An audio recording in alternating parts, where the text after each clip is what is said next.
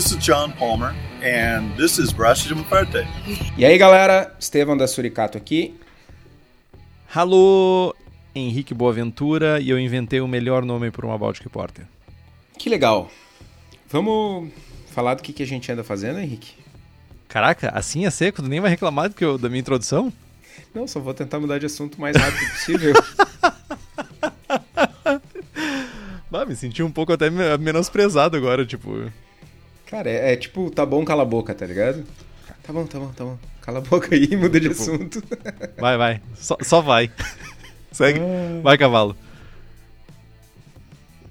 Então é isso, tá? Vamos falar. Então me fala, cara. Bom, já, já que tu não quer nem conversar, já que tu não quer nem me incomodar pela minha criatividade, no mínimo a gente pode chamar isso de criatividade, então me diz, cara. O que, que você tem feito desde ontem, já que ontem a gente gravou o programa? Ontem, dia 9 de maio, para você que tá escutando em 2022 num mundo 9 de maio que não de 2020. Tem... É, 2020, num mundo que não existe mais pandemia ou que tem uma pandemia pior. Então, tipo. Pois então, cara. Hoje foi um dia bom. Passei o dia na cama, passei a manhã na cama, acordei tarde, levantei, tomei um café e fui fazer um churrasco. Acho que. A vida dos campeões, né, cara? É, cara, tomei uma cervejinha. Cervejinha, é? O que, que tu tomou? Me conte. Tomei uma. Uma Berliner Weiss com manga e pepino. Colaborativa da Suricato com as Japas. Hum. E tomei uma goze com framboesa e limão siciliano da Vintage. As Olha duas que muito tal. boas. Mas que tal? Que orgulho de você. Você fazendo do, da, da quarentena uma limonada. Nossa. E tu, meu? que tu fez desde ontem, desde a nossa última gravação? Sentiu minha falta, cara, desde ontem? Não. Não mente, não mente. Tava aí todo amargo. Vocês não, vocês perderam. Eu tenho gravado um dia, um dia a gente vai liberar um programa sem edição. Mas eu tenho uma gravação de, de, um, de 20 minutos de um ranço, de um ódio do que tava por mim, assim, que tipo. Não sei, cara, não sei. Mas o que que eu fiz? Nasceu. Nada. Na, eu não fiz nada. Eu mexi em planta para dizer que eu fiz uma coisa desde ontem. Eu estava refletindo, eu estava tomando hoje a minha lager americana leve de consumir massa e refletindo que ela está melhorando conforme está passando o tempo. Está diminuindo o dulçor, está arredondando algumas, alguns sabores que eu não estava curtindo nela. Mas ainda assim, eu conversando com o João Cole, que era ex-cervejeiro da Seasons, ex-cervejeiro da Dogma e agora tá curtindo uma vibe escandinava lá. Eu tive uma ideia de fazer com. Tive uma ideia não, eu roubei a ideia, porque basicamente, né, é o que a gente faz. De fazer com arroz parbolizado. Arroz parboilizado, na verdade, né? Então tô, tô, tô bem pilhado. Talvez não fazer refazer ela, mas fazer um pouquinho, um pouquinho mais de álcool. E usar arroz parboilizado na próxima abraçagem para ver se já logo de cara fica mais parecido com o que eu tava imaginando para essa cerveja. Daqui a pouco a gente vai fazer um programa, fazer um braçando com estilo especificamente sobre esses estilos maravilhosos e cheios de prestígio. Tu não sente vontade, cara? Quando eu falo isso, não te dá uma coceirinha no, no, no dedo do, do, de fazer braçagem, velho? Não. Não entendo isso, cara. Acho muito curioso fazer esses estilos super leves, assim. Primeiro que para beber em casa, meu, é uma maravilha, né? Tipo, é... é... eu bebo mais do que água, se for a parada. Né? Tipo, tu vai lá, enche um pint, quando tu vê o copo tá furado, desapareceu, tem que encher mais um pint. Não fica louco, não fica mais louco do que o padre do balão aí bebendo vinho caseiro. Tem nenhums aí. Entendeu a piada? Entendi. Resolvi não engajar. É, hoje, hoje vai ser assim? Vai. Então tá bom, cara. Ah, Esse vai meu... ser o programa mais triste da história. Cara, eu tava ali curtindo, fazendo churrasquinho, tomando uma ceva, e aí tu me chama para trabalhar no domingo, mano. É, tô meio grumpy, mais do que o usual. Meu, faça o que você gosta e você vai estragar o que você gosta pro resto da vida. trabalhe com o que gosta e não goste mais do que você gosta. Meu, mas isso é, isso é bem, bem interessante, cara. É uma das coisas mais prazerosas pra mim, cara. É gravar podcast. É, é isso. É uma declaração bem simples, mas é muito forte. De nada. Por que de nada? Tipo, tu é a fonte Tu, de, grava, de- tu grava podcast com outras pessoas? Tá, mas a questão é de nada, tipo, tu gra... eu gravo por tua causa, tipo, I'm a, gener... I'm a generous God. De nada por proporcionar essa oportunidade pra ti. Ah, é isso? Assim? Assim? Sim, é, cara. O, o, o Braçagem Propor- Forte existe por, por nossa causa. Ah, por Se não nossa, tivesse- me- menos mal. Tu- Se não tivesse tu, não existiria o Braçagem. Se não tivesse eu, também não. Ah, tá, aí sim. Eu ia dizer pra te proporcionar a edição desse programa depois. Cara, sabe que eu tava vendo preços de edição de podcasts e não, tu continua editando, tá de boa. Tá bom assim. tá bom assim, mano. Pode continuar. Pode Tá continuar, bem né? bom. Tá, bem, bom o teu trabalho. O custo-benefício tá ótimo. Não é, eu, não- eu nem quero dizer que tá bom, mas o custo-benefício, velho. Nunca valeu tanto a pena. ah, caceta, velho. É, tem uma gente gran- ganhando grana aí com podcast, cara. Bastante gente. Cara, não é gente, né? Hum, Não, mas é, é, é, dá pra pagar, dá pra pagar as contas aí, velho. As contas do podcast, né, no caso. Mas então, meu, tamo aí falando bobagem. Ah, Isso não é, tipo, um trabalho usual pra nós? constante, é, porque tu nunca falou nenhuma obviedade no, no programa, né? Tá, isso é. Ó, ó a mágoa, ó, ó o ranço, ó a mágoa do, do domingo. Tá, meu, e sobre o que, que a gente vai falar hoje? Programa 57, braçando com estilo, rufem os tambores, estilo de prestígio, Baltic Porter. Cara, é, eu podia abrir uma Baltic Porter, né? Tu tem uma Baltic Porter aí? Eu tenho, acho que tem. Eu descobri, eu achei que tinha acabado, mas eu descobri três, duas ou três latas na minha geladeira. De que, de que Baltic Porter? Da, eu já- acho que eu já contei essa história. Ah, em 2016, nós levamos para o Festival Brasileiro da Cerveja uma Baltic Porter, mandamos pro concurso e tal, e levamos para servir no festival. E a gente ganhou medalha de prata naquele ano. E quando eu voltei, eu separei um post-mix de 10 para mim, para tomar e, né? Só que esse post-mix ficou perdido, esquecido na câmara fria. E há uns meses atrás eu achei ele. E a ceva oxidou lindamente. E aí eu invasei esse- esses 10 litros em latinhas de 350. E aí a gente dividiu lá na Sur e eu tenho... Eu achei que tinha acabado, mas eu tenho duas ou três latas ali na, na minha geladeira. E a ceva tá repetaculê. Tua geladeira parece ter bastante cerveja, né? Pra te achar e perder coisas dentro da tua própria geladeira. É tipo um, Cara. o armário de Nárnia. Não, na verdade a minha geladeira ela, ela é, é uma geladeira estreita com três torneiras. E aí o que, que acontece? Eh, Eu fico empilhando os post-mix de 10 embaixo e como ela é muito estreita, eles ficam em degraus diferentes e eu vou colocando coisas atrás. E aí eu chego com cerveja em casa, com lata, com garrafa, eu vou botando em cima. E aí eu tipo, pego um pedaço de carne pra assar, eu jogo... tipo, então é tudo meio empilhado, assim. Entendi, Porque- tetra cervejeiro. Porque ela é pequena, tá ligado? Não cabe os post-mix, eu não tenho espaço dedicado para os post-mix e para as latas e garrafas. É tudo meio misturado conforme a demanda, sabe? Tem mais post-mix, tem mais garrafa, enfim. Então, de vez em quando eu acho umas coisas atrás das outras, assim, esquecidas. Saca? Entendi. É o, é o drama de todo cervejeiro caseiro, né? Tipo, nunca tem espaço suficiente pra tudo que a gente quer colocar dentro da geladeira, né? Sem contar os 4 kg de pimenta que eu tenho congelado na geladeira. Que, segundo conta, conta a lenda, chegará até mim em uma hora. Cara, tu mordeu a isca, velho.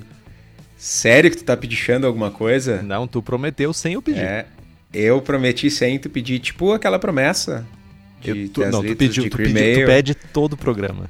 Cara, velho, olha só, vamos fazer o seguinte. Eu tenho bastante pimenta aqui. Tenho várias variedades. Tenho Carolina Reaper, tenho uh, Jolokia Sun, tenho uh, Trinidad Scorpion. Tenho várias pimentas legais, meu. Várias. Uma mais saborosa que a outra, uma mais picante que a outra. Dá pra fazer vários molhos legais. Eu posso te levar todas elas, porque eu tenho, eu tenho plantação, inclusive. As minhas Habanero Orange estão tão dando assim, tipo, mais que chuchu na cerca. Então eu posso te levar todas elas, mano. Prepara aquele post-mix. Daquele jeito. Meu, teu Me- discurso, Me aguarda com ele. teu discurso era uma mistura de traficante, cara, com um vendedor da Polishop, velho. Velho. Nada contra vendedores da Polishop. Tudo contra traficantes. Então te prepara aí, mano. Entendi, meu, entendi. Vou me preparar, vou me preparar. Pera. Fica sentadinho aí. Fica sentadinho aí. Cara, programa número 26, velho. Eu já, eu já nem quero mais eu já nem quero mais resolver isso, cara, pra deixar esse mito existir, tá ligado? É cream ale ou cream bake? Qualquer uma das duas serve? Não, não serve. Cream ale. Aquela receita medalhista, não sei o que, tchururu, tcharará. Entendi. Eu vou fazer e tu nem vai saber que é cream bake. É. Cara, eu fico triste, meu. Que eu não possa confiar na palavra do meu amigo. Meu, o sen- não é o sensorial que importa? Ou é o ingrediente? É o sensorial. Meu importa, caríssimo claro. juiz BJCP. Claro que é o sensorial que importa. Entendi. Mas não, não é essa a questão, meu. A questão é a tua intenção. Tá bom. Não é tu que defende os métodos tradicionais de produção alemã e não sei o quê. Cara, seja tradicional. Faça uma cream ale como ela deve ser, sem atalhos. Tá bom. Chupa. chupa, chupa, chupa. Tá, cara. Eu acho que eh, eventualmente a gente vai ter que começar a botar um, um contador no início do programa e dizer assim, ó. Por favor, caso você não queira ouvir as asneiras que a gente fala, fala no programa, Vá para o episódio, vá para o minuto tal. vá para outro podcast. Ô meu, tem que meter o botãozinho de pular abertura que nem tem no Netflix. Sim, claro, claro. É, De novo, espera sentadinho ali. tá, meu, Baltic Porter.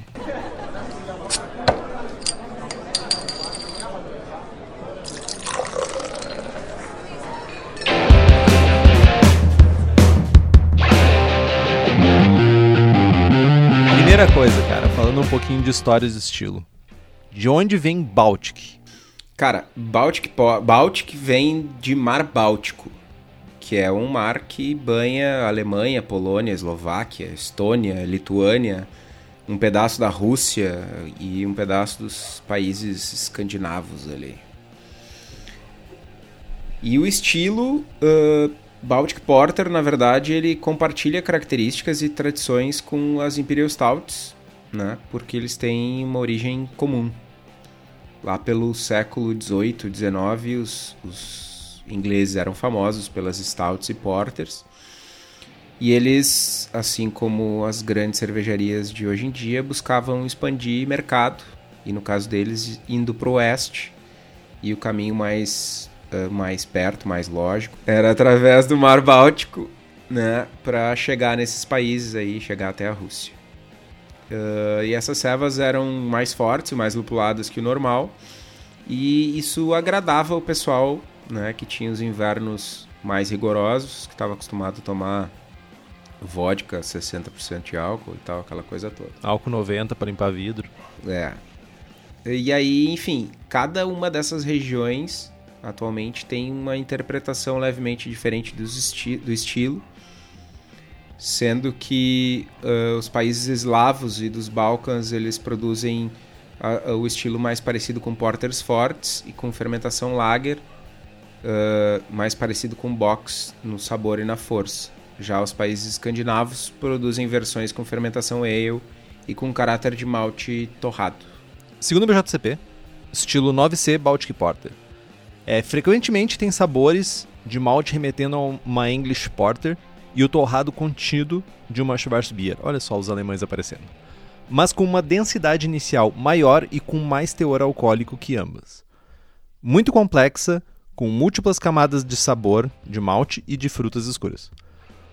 No aroma, dulçor de malte rico, frequentemente com notas de caramelo, toffee, amendoado, até tostado ou alcaçuz. Alcaçuz tenta comprar naquelas lojas de bala específica e pede alcaçuz para saber como é que é. Eu demorei muitos anos para conseguir achar esse sabor e entender o que, que era a desgraça do alcaçuz. Aqui para nós não é tão comum assim ter bala de alcaçuz. Acho que é nos Estados Unidos que eles realmente têm aqueles. Eles têm uns. Umas balas compridinhas, assim, que parecem uns. umas massa que tu vai mastigando assim. E uma vez eu consegui comprar para saber como é que era esse sabor bem pouco comum para nós aqui. Perfil complexo de álcool e ésteres de força moderada, com lembra lembrando um pouco de ameixa, ameixa seca, cereja, até mesmo groselhas, ocasionalmente com qualidades viníferas, tipo um vinho do Porto. Outra parada bem legal para provar, vinho do Porto. Tu consegue uns vinhos do Porto bem bons a um preço acessível, vale a pena pelo sensorial. Uh, algum caráter de malte escuro, como chocolate, café ou melaço, mas nunca vai ser queimado. Então a gente não está buscando aquele sabor de torre extrema que a gente acha em algumas stouts, dry stouts. Praticamente, na verdade, nada de lúpulo, sem azedume, mas ela é muito suave. Na aparência, ela vai de cobre avermelhado escuro até marrom escuro e opaco, não preta. Colarinho bege denso e persistente. Ela é limpa, uh, límpida, uh, embora as versões mais escuras possam ser opacas. No sabor, assim como no aroma, tem um dulçor de malte rico com uma mescla, mescla complexa de malte profundo, ésteres de frutas secas e álcool. Tem proeminente, mas ainda suave sabor torrado, como uma Schwarzbier, e que para exatamente antes do queimado. Tem um caráter de fermentação limpo como de lager. Começa doce, mas os sabores de malte escuro rapidamente dominam e persistem até o fim. Apenas um toque de secura com uma leve nota de café torrado ou alcaçuz no final. O malte pode ter complexidade como caramelo, toffee, amendoado, melaço e alcaçuz. Leves notas de groselha negra e frutas escuras, amargor de médio baixo a médio, dos maltes e lúpulos apenas o suficiente para equilibrar a cerveja. E o sabor de lúpulo é levemente picante, de nenhum a médio baixo. Na sensação na boca, geralmente com um corpo cheio e suave, com aquecimento alcoólico bem maturado. Então não vai ser aquela queimação, aquele álcool muito forte. Ele vai ser, tu vai sentir um aquecimento, mas ele vai ser suave, vai descer tranquilo. Carbonatação de média a média alta, fazendo com que ela tenha ainda mais sensação de preenchimento na boca. Ela não é pesada na língua devido ao nível de carbonatação dela. Isso que ajuda a salvar um pouco essa questão de peso na língua, na boca, sensação na boca. Nos comentários, também pode ser descrita hoje como uma Imperial Porter, embora versões fortemente torradas ou lupuladas não são apropriadas para o estilo. A maioria das versões tem entre 7 e 8,5% de teor alcoólico. E as cervejarias dinamarquesas frequentemente se referem a ela como stouts, o que indica sua linhagem histórica remetendo aos dias que porter era usado como um nome genérico tanto para porter quanto para as stouts. Nas estatísticas, OG de 1060 até 1090, FG de 1016 a 1024, IBU de 20 a 30, SRM de 17 a 30 e teor alcoólico de 6,5 a 9,5. Comparando o estilo, ela é muito menos torrada e mais suave que uma Imperial Stout, tipicamente com menos álcool. Falta a qualidade de torrado de stouts em geral, indo mais para o lado uh, da característica de torrado de uma Schwarzbier. Ela é um tanto frutada comparada com outras porters, mas o teor, mais teor alcoólico que outras porters também. Uh, os exemplos comerciais, uh, chega aqui no Brasil a Báltica 6. Uh, a cervejaria Voz de São Paulo tem algumas Baltic Porter também. E nós aqui do Braçagem fizemos a Braçagem Forte Baltic Porter colaborativa com a Salvador, aqui de Caxias do Sul. Eu só queria dizer que essa cerveja deveria se chamar Baltic Porter o Tambor, mas ninguém ninguém comprou a minha ideia genial de chamar ela assim. Ô, meu, é, a ideia é ruim e nem era essa a ideia, meu. Qual que era? Não vou dizer. Tu não vai, tu não vai ter eu, eu falando isso gravado, tá ligado? Meu, esse, esse nome era genial, cara. Genial, não, era, genial. Meu, era tão genial que tu errou o nome, velho. Não é Baltic Porter, o Forte o Tambor. Isso. Não é isso. Era, era Baltic isso. Porter não, o Tambor. Meu, não, não era. Não era. Era tão genial que tu errou o bagulho. É tão Aí. genial que eu já criei mais um nome. Nossa. Uh, uma coisa interessante, cara, nisso aí, e eu sei que tu, tu tem um, um pitaco para dar, porque eu já te vi odiando um livro que tu tava lendo sobre stouts e porters. Uh, A gente pode generalizar as coisas e dizer que stouts têm mais caráter de torrado e porters têm um caráter mais contido de torrado? Cara, quanto mais eu, eu leio e quanto mais eu pesquiso sobre o tema, mais eu sei que. mais eu me convenço de que ninguém sabe o que está fazendo. É, não, não devia ser assim, né? Tu devia ter uma conclusão depois de tanto ler, né? Mas, Cara, é, quanto mais sei, mais sei que nada sei, tá ligado? Mas é a impressão que eu tenho, cara, e, e tipo, já, já gastei algumas horas pesquisando sobre o tema, é que tem muita gente com opiniões uh, não necessariamente baseadas em, em, dados e com, e com usando aproximações e generalizações para tentar definir algo. Uh, e aí, quando a gente fala de Porter e, e Stout, cara, tu fala com um sommelier, um sommelier X lá e o cara diz, não, pá, porque Porter tem que ter torrado e Stout não. Ah, Porter tem que ter cevada e stout, cevada torrada e Stout não sei o que. Tipo, cara, pega a Porter e a, a, a Stout da mesma marca ali, bota uma do lado da outra e é uma coisa. Tu pega da outra marca, é o inverso. Sabe? Uh, uh, tem alguns. Tem muitos sabores que são. que tem um overlap aí, que tem uma sobreposição muito grande. Sabe? E às vezes a diferença entre uma. Entre uma, uma variação de stout e outra variação de stout é maior, ou, ou de porter, enfim, do que quer que seja, é maior que a diferença de uma porter para uma stout, saca? Sim, Tipo, a diferença de uma, de uma Imperial Stout para uma Dry Stout é muito maior do que de uma American Porter para uma American Stout. Que é. é, é, é e, e, quando tu lê o guia de estilos, próprio, os próprios guias de estilo, que, que de forma alguma são, são uma determinação do que, que deve ser o estilo, né? mas mesmo assim. É, é, uma, é uma fotografia bem abrangente do mercado, enfim, do que o mercado que os produtos que tem no mercado representam. E, cara, tem uma sobre, sobreposição muito grande. Falta mais caráter torrado, menos caráter torrado, mais caráter de chocolate, menos caráter de chocolate, mais corpo, menos corpo, mais cremosidade, menos cremosidade, cor da espuma, tipo de malte usado. Uh, eu tenho, eu tenho na minha cabeça, assim, eu tenho tentado não, não me ater tanto a, nesse, nesse aspecto, porters e stouts, não me ater tanto a, a, a categorização e simplesmente focar no sabor, né? E deixar o, o nome para chamar o estilo do que quer que seja, mas de um ponto de vista bem comercial, assim. Ah, vou fazer uma porter ou vou fazer uma stout. Ah, cara, stout vende mais, então vou chamar de stout. Azar. Saca? Sim, eu entendo. Um, aqui a gente está falando de estilos que antecedem qualquer, absolutamente qualquer guia de estilos que existem no mundo. Então, tipo, meu, se tem uma cervejaria que faz 100 anos que chama de Porter uma Stout, meu, eles não vão mudar. É, não, aí, aí um argumento comum assim, ah, mas no BA diz tal coisa. Tipo, mano, eu faço essa ceva há 120 anos, velho. Quem é BA, tá ligado? Exatamente. Meu, a, a Schlenkla chama a Merzen deles de Merzen. E é tipo, meu, não é uma Merzen, entendeu? Tipo, é uma base Merzen defumada e tudo isso. tipo, até mesmo para as Merzens, ela é bem escura, ela tem sabores bem diferentes, entendeu? Então, tipo, eu vou dizer que eles estão errados em fazer a mesma cerveja há 300 e poucos anos?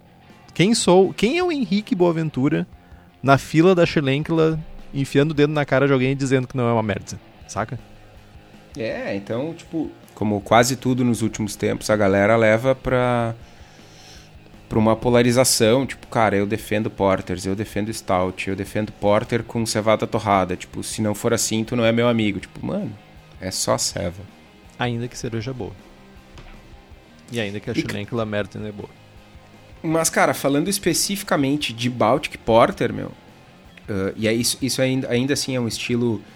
Uh, que dá mais margem ainda para polêmica, porque, cara, é lager ou é ale? Né? É com, é com final mais seco ou é com final mais adocicado? Com final mais, mais cloying? Então, cara, uh, para mim, um bom exemplo de Baltic Porter, assim, para mim eu digo pro meu sensorial, não, não o que eu acho que deve que é o certo, né? Algo que funciona sensorialmente é uma é uma ceva com caráter de fermentação lager, né? com aquele corpo um pouco mais seco com potência alcoólica e com riqueza de malte. E não necessariamente com aquele caráter torradão assim, mas bastante caráter frutado, mas fruta fruta seca, fruta passa, fruta vindo de caramelo escuro, sabe, não éster. Então é, é tipo, essa na, na, minha cabeça assim é, é, a, é a Baltic Porter que funciona melhor, saca? Meu, é tipo uma Imperial Schwarzbier. Uma Uber Schwarzbier. Não funciona tipo... bem, mas a, pela piada funciona. Mas é tipo. Tem bem, a Schwarzbier tem bem menos desses sabores de frutas escuras que tu espera numa, numa Baltic Porter. Mas é tipo. Se, se a gente for pensar no torrado, na parte de torra, faz mais sentido uma Imperial Schwarzbier. Sim, sim, sim, com certeza. Ela é, é um torrado elegante, não é, é, é uma tosta escura, sabe? Não é aquele cafezão pegado, sabe? Sim, sim, total. Que é o que se espera de uma Schwarzbier, né? Sim. Uh... E, é, e, é, um estilo, cara, é um estilo bem massa e que de certa forma tá tá tá retomando um pouco do seu prestígio ou, ou retomando ou conquistando um pouco de prestígio no Brasil tem algumas cervejarias fazendo, quase totalidade uh, envelhecendo em barrica e usando outros adjuntos, mas ainda assim, uh, Porter tradicionalmente não vende muito bem no Brasil e as Baltic Porter com algum tipo de adjunto estão começando a aparecer no mercado. É, uh, mundialmente falando, até estávamos comentando antes, que tu encontra muito material sobre Baltic Porter em sites poloneses e sites russos. Apesar de que o mercado mais expoente hoje em dia de Baltic Porters seja o polaco, né? seja o polonês. Uh, e tem uma questão muito de adaptação também, né? Uh, a gente sabe que Inglaterra é famosíssima pelas suas ales, né? Fermentação ale. Quando essa cerveja chegou nos Balcãs e chegou em países escandinavos e tudo isso, tipo, houve uma adaptação de estilo para começar a usar a levedura lager, que já era utilizada para as outras cervejas da, da linha, né, das cervejarias. Então, tipo, realmente tu tem cervejas muito diferentes, ainda assim caracterizadas dentro de Baltic Porters, mas tem releituras, cada país tem a sua releitura dela, desse estilo. E a gente estava comentando ontem na entrevista que vai sair no futuro com o Barufa, que está acontecendo uma releitura aí. As cervejarias estão começando a redescobrir estilos antigos, estilos históricos e trazendo isso para sua linha de cervejas. Tá acontecendo isso com Kveiks. A galera tá começando a botar isso dentro. Tá aí a Suricato, que tem uma, uma a Vinland, que é uma cerveja feita com Kveik tem uma onda agora de cervejas da Lituânia, agora de farmhouse ales da Lituânia, que está pegando também e vindo com força também. Não sei se vai chegar aqui no Brasil, mas uh, tem aparecido em artigos, tem aparecido em vídeos, galera fazendo nessa época agora de isolamento, fazendo vídeos com galera de lá para entender um pouco mais sobre isso.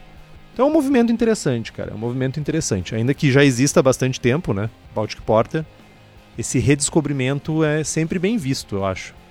Cara, de novo, né? A gente preza pela riqueza de da cerveja, né?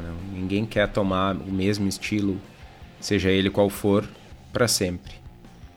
Né? Então é, é, natural que a gente vá é, é, buscar beber de fontes do passado, de estilos que, que morreram e não existem mais e, e ou estilos de lugares que, que não são tão hype, né? E, e, e, naturalmente algumas cervejarias vão, vão fazer releituras e vão trazer novos sabores e com um pouco de sorte a gente vai ter novas boas cervejas aí para tomar. E é um estilo massa, meu.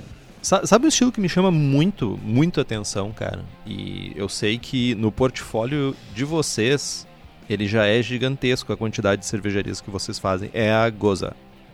Isso realmente, para mim, é muito surpreendente como ressurgiu esse estilo, sabe? Porque é, é um mix de sabores que a galera não curte, mas que junto funciona bem. Funciona bem, realmente. Então, tipo, é uma coisa muito, muito, muito interessante, cara. E eu gostaria de ver isso para outras. Porra, se a gente for. Eu, eu vou falar no, no Snapshot porque é o que eu gosto de estudar. Mas se a gente for falar só da Alemanha, por exemplo, cara, o que tem de estilo que não tá listado no, no BJCP é bizarro, assim. Tipo, tem muito estilo de cerveja. Imagina, sei lá, cara, na Polônia. Imagina na Tchecoslováquia, cara, na, que agora é Czech. Tipo, imagina a quantidade de estilos que tem para aparecer ainda, que a gente não tem acesso, mas que provavelmente cenas homebrewers locais vão fazer eles aparecer, sabe? Sim, certo.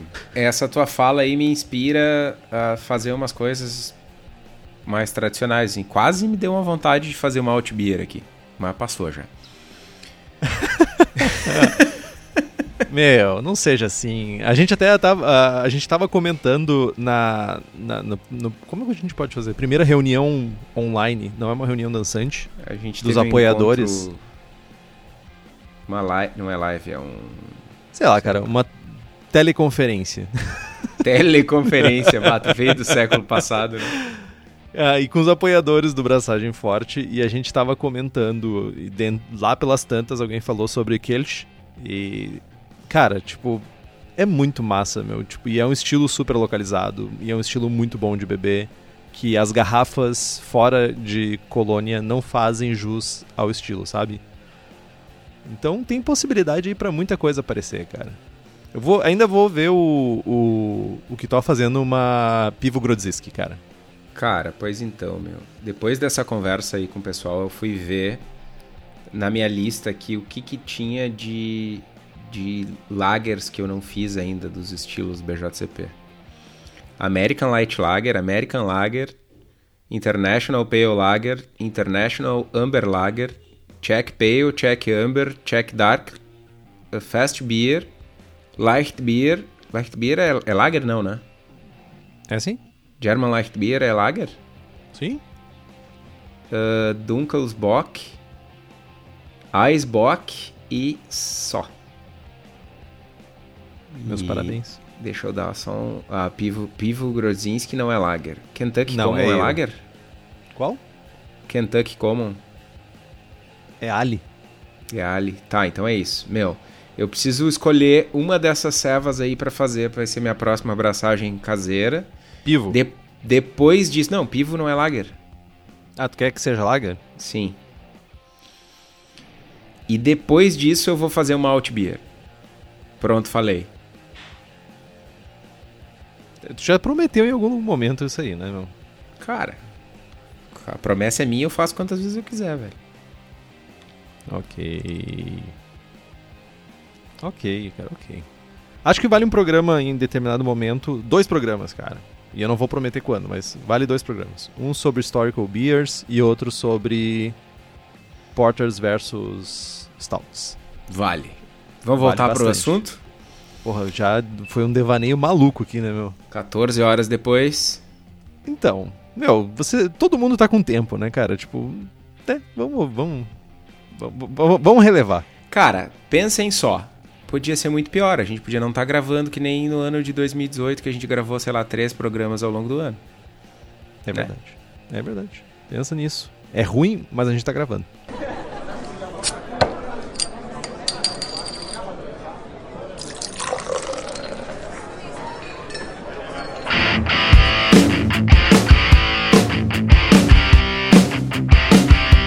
Então tá. Uh, falando de maltes para fazer uma Baltic Porter, então.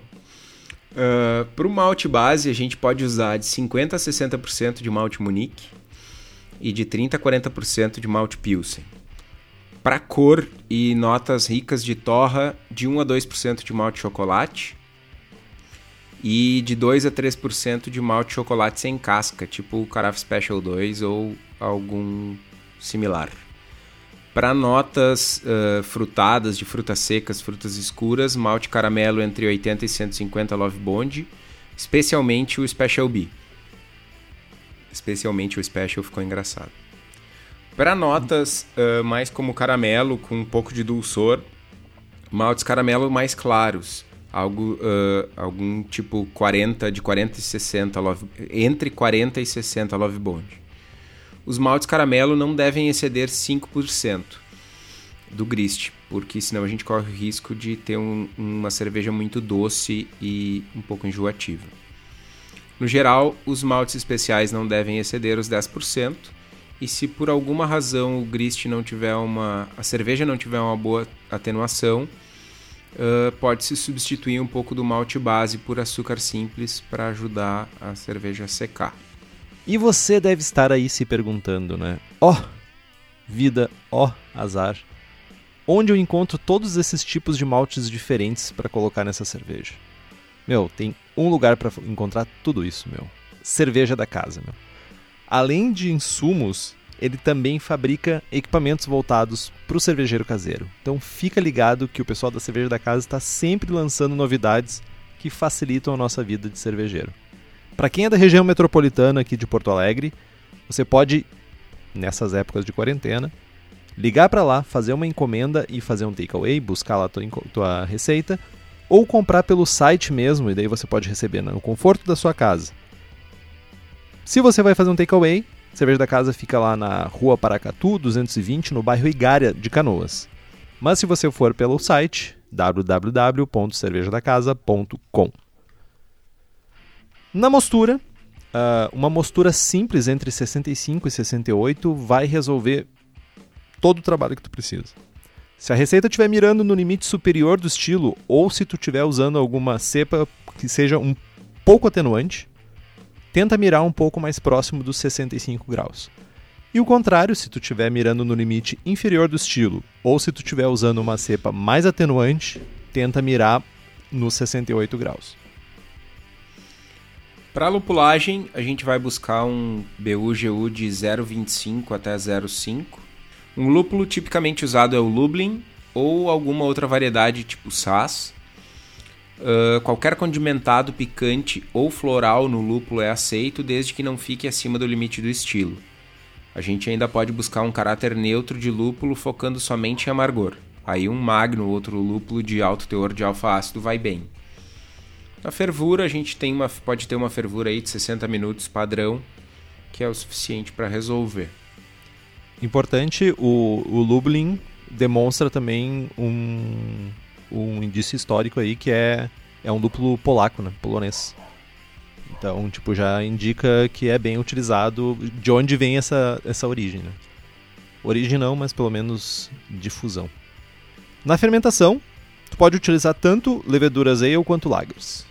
Se tu for pelo lado das ales, dê preferências para cepas que tenham atenuação alta com um nível baixo de ésteres, mesmo que em uma Big Beer. Então, o S05 da Fermentes, WLP001, que é a Chico Strain, American Nail da Levtech, uma boa opção. Fer tentar fermentar no limite baixo do estilo, da, no limite baixo da cepa, então entre 18 e 21, vai depender muito da cepa que tu estiver utilizando. E tenta pelo menos 1 milhão de células por ml por grau plato. Já se você for pelo lado do, das lagers, vou fazer uma fermentação lager, tem a vantagem de atenuar um pouquinho mais que a levedura ales.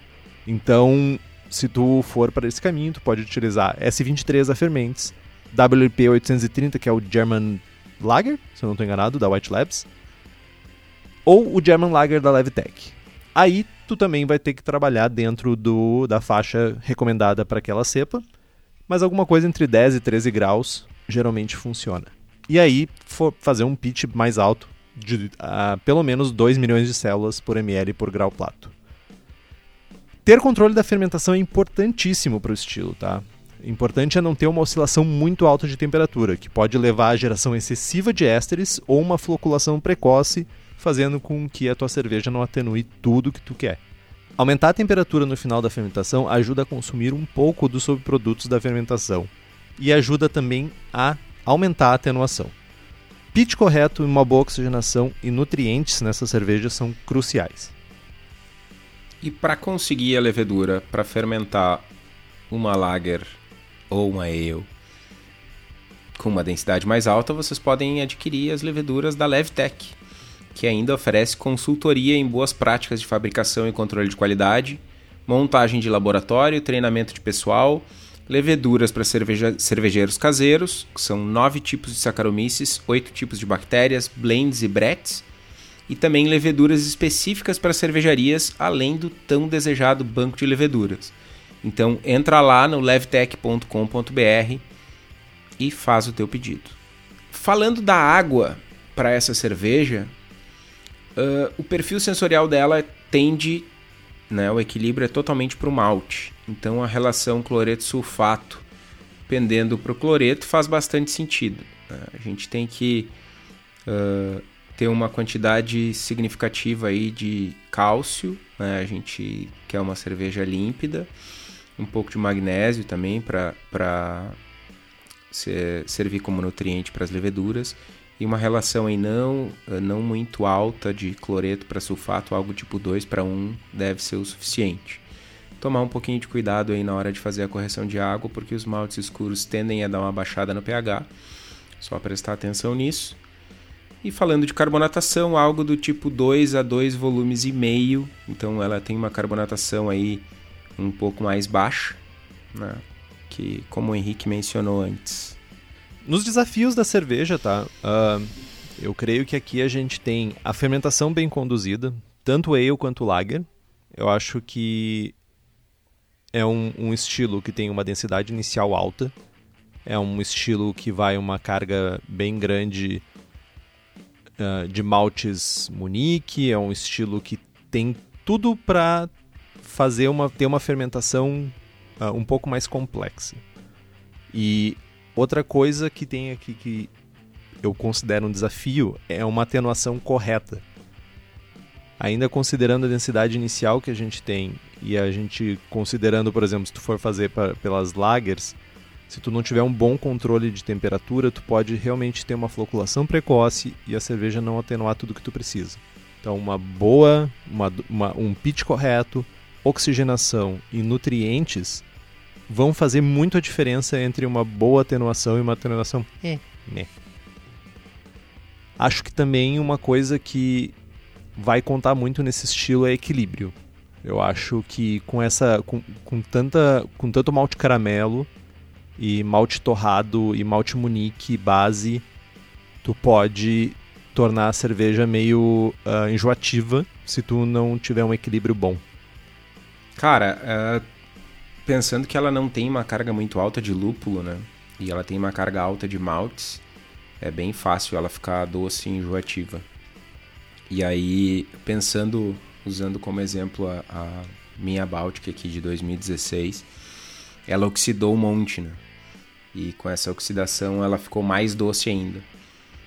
E surpreendentemente ela, ela não tá enjoativa, porque ela tá sequinha, sabe? Ela tem um dulçor, tem aquele caráter todo de, de vinho do porto, de oxidação e tal. Mas não tá enjoativo porque ela tá seca, ela acaba não, não, não tendo um corpo muito alto, sabe? Então, certamente, se ela tivesse mais corpo, uh, seria bem difícil de tomar. Então, um, um ponto-chave aí, né? Ela tem que atenuar bem e, e, mirar num corpo um pouco mais baixo. Acho que ajuda a, a diminuir essa sensação de dulçor. Nos livros, então, uh, a gente tem dois livros do Terry Foster. Um deles é o Porter, que é da Brewers Publications, é um livro mais antigo. E o outro mais recente é o Brewing Porters and Stouts, que eu acho que é o último que o Vitor leu, inclusive. Sabe o que eu fiquei com vontade de fazer, cara? Eu fiquei com vontade de fazer uma Baltic Porter. Ela tem mais apelo para mim do que uma Imperial Stout. Cara, fui polêmico, né? Não, não foi.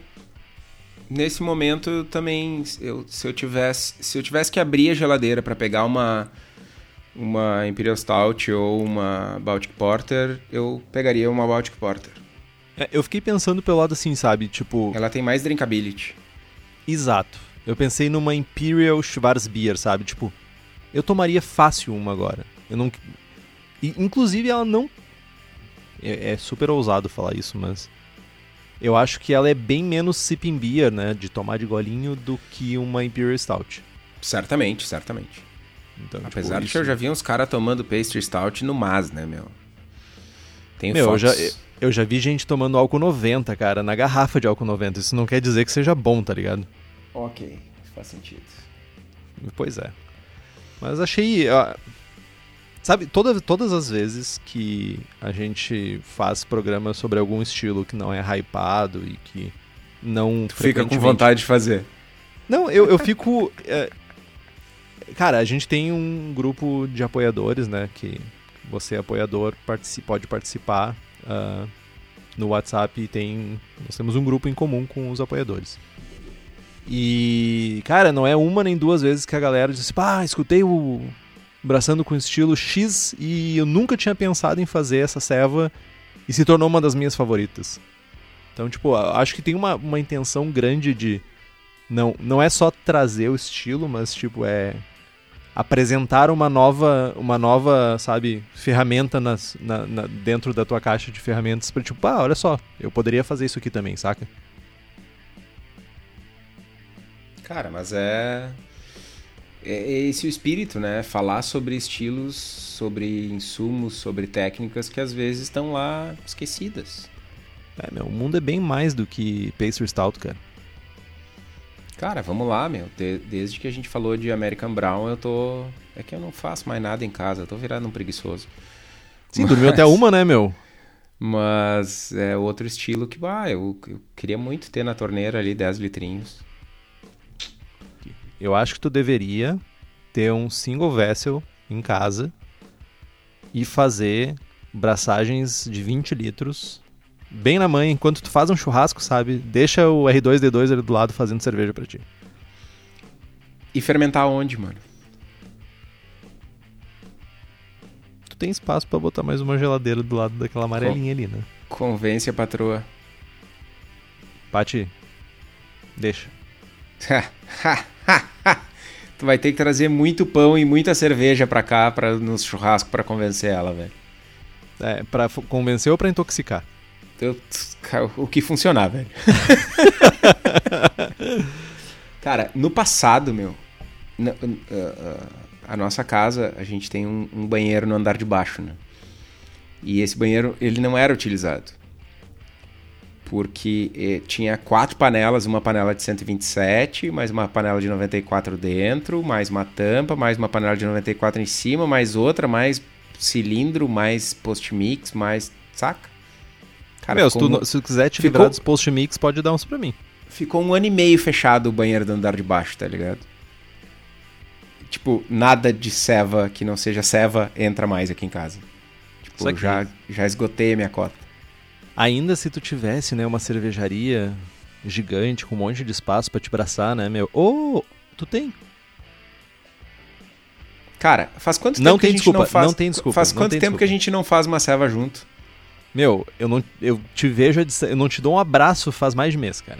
Pensa por esse lado. Vamos marcar uma abraçagem pra quando acabar essa, essa pandemia maluca aí, quarentena. Acho né? justo, acho justo, acho justíssimo, eu diria. Acho, acho inclusive que a gente tinha que ter ah, ah, mais conteúdo do Braçagem Forte pra gente braçando junto.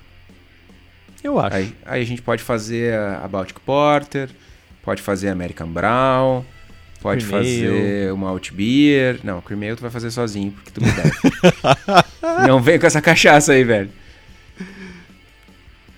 Mas Tá, não é meu, uma boa che- ideia, meu? É uma boa ideia, mas de promessas já estamos cheios, né?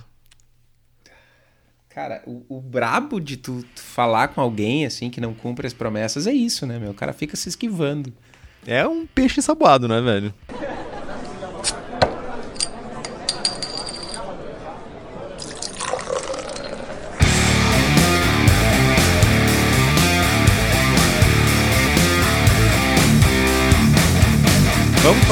Então, meu, já que a gente falou tanta coisa. Olha só, tipo, o programa mais longo dos. os um, um dos braçanos com estilo mais longo dos últimos tempos. Não por causa do estilo. Pois é, mas é um estilo massa, meu. Apesar de ser um estilo bem, bem reto, é um estilo legal, meu. Uma ceva, uma ceva legal de ter em casa. Então, falando em receita, uh, um pouquinho de contexto. Uh, essa cerveja foi uma colaborativa que a gente fez com o pessoal da Salvador. Um abraço pro Josemar e todo o pessoal lá da Salvador. Um forte abraço para vocês. Uh, e quando a gente conversou para fazer uma ceva juntos, a gente não queria fazer nada comum. A gente não queria ficar dentro de, sei lá, Imperial Stout, a gente não queria fazer nada comum. E cara, foi na hora, foi meio fechou assim, meu, Baltic Porter. É esse o estilo que a gente quer fazer. Todo mundo teve mais ou menos a mesma ideia, foi bem massa isso. E a gente construiu em várias mãos essa receita. Então, com Quer dar a receita que tô? Posso dar a receita? Então vamos lá.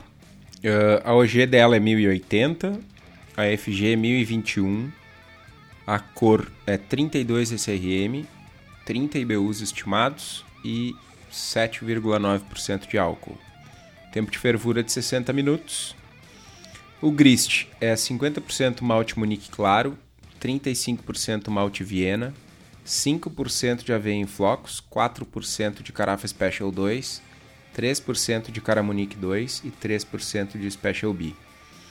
São 30 IBUs de SAS a 60 minutos, uma mostura uh, a 67 graus por 60 minutos e um mash out a 78 por 10 minutos. Fermentação com German Lager da Levtech, inocula a 10 graus, fermenta a 12. No quarto final da fermentação, sobe para 18 graus. 30 dias de maturação a 1 grau e um abraço pro gaiteiro. Tem que fazer uma camiseta. Um abraço pro gaiteiro. Pois é. Uh, questionei o Josemar se existe ainda essa cerveja lá na Salvador em algum canto. Não existe mais. A tenteada é livre, né? É a tenteada livre. Infelizmente já se foi toda. Acho que eles inclusive colocaram em madeira, né? Se eu não estou enganado. Eles botaram algum, alguns litros em madeira e fizeram. Ah, isso seria. Testes. Isso seria de uma genialidade ímpar, velho. Eu acho que esse, ah, o Josemar, depois. Ele escuta o programa quando ele chegar aqui nessa, José, nessa parte. Olha só. Ou o Léo, o Léo escuta também. Ah, o Léo também Por... escuta. Gurizada, vocês nos devem um, uma garrafinha, um golinho para cada um dessa Baltic Porter na madeira. Se saiu mesmo, né? Eles falaram que iam fazer, eu não sei se eles fizeram. Cara, azar do goleiro, velho. Se não saiu, vamos ter que abraçar ela de novo para botar na madeira. Pronto, falei. Ah, deixou o gancho, né, meu? Ó o pedinte. não, um abraço pra gurizada aí, meu. Sempre bom abraçar com vocês aí. Foi massa, foi massa. Fomos a Caxias, na fria Caxias, abraçar lá junto com o pessoal. Foi bem massa.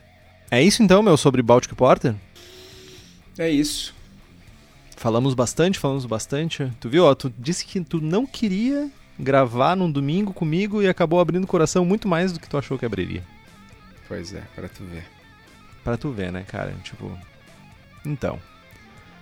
Compre os livros que estão no post, nós ganhamos uma porcentagem e você não gasta um centavo a mais por isso. Compre também as camisetas do Braçagem Forte na nossa lojinha. Temos a camiseta sem prestígio e com logo do Braçagem Forte, bonés e daqui a pouco vai sair mais uma leva de work shirts. Esgotaram feito água quando a gente fez. Quem nos apoia com as camisetas é o pessoal da Versus Uniformes, que além das camisetas também faz camisas polo, uniformes profissionais, jaquetas, moletons e estão em Bento Gonçalves e continuam trabalhando mesmo agora nesse período de pandemia. O telefone é 54 3452 0968 e o site é versus.ind.br. Faça como Caio Fukuzaki, Felipe Augusto Kintzer, Luiz Henrique de Camargo, Eliandro Fávero, Guilherme Prado e nos apoie pelo link do Apoia-se ou pelo PicPay. Ambos os links estão aqui no post. Curta a nossa página no Facebook, nos siga no Instagram e assine, e assine o feed pelo nosso site. Também estamos no Spotify e no Deezer.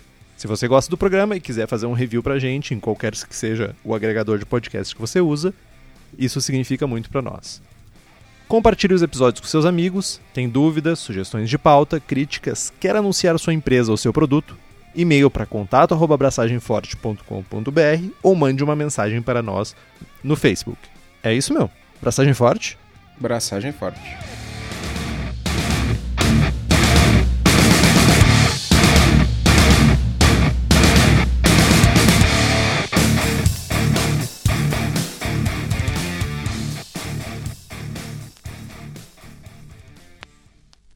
Uh, mais perto, mais lógico, atra- era através do bar, do bar máltico. como Balt, como Baltimase. Eu tô, hoje eu tô, tu tá disléxico pra tá, hoje tá caralho. difícil. Eu vou Vamos chamar lá. o programa de ah, Braçando com estilo uh, Pautic Borter. Baltic Borter. Não, Pautic Borter. Foi isso que eu falei? Tá bom. Então, os maltes para fazer uma Baltic Borter são É tipo pescar sumu. mu- sumu. Eu fiquei disléxico agora. Eu fiquei disléxico, mano. Caraca. É Sumum. tipo. Sumum.